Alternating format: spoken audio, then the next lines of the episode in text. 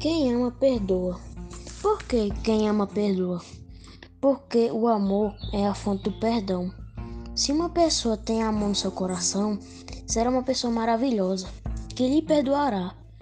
Se você magoou uma pessoa sem querer porque estava com raiva, chegue perto dela e fale: desculpa. Se essa pessoa tiver amor no coração, ela vai chegar em você e falará: Eu te perdoo. Por que ela te perdoará? Porque ela tem amor. Então tem amor e não ódio. Ame, perdoe as pessoas e não os maltrate.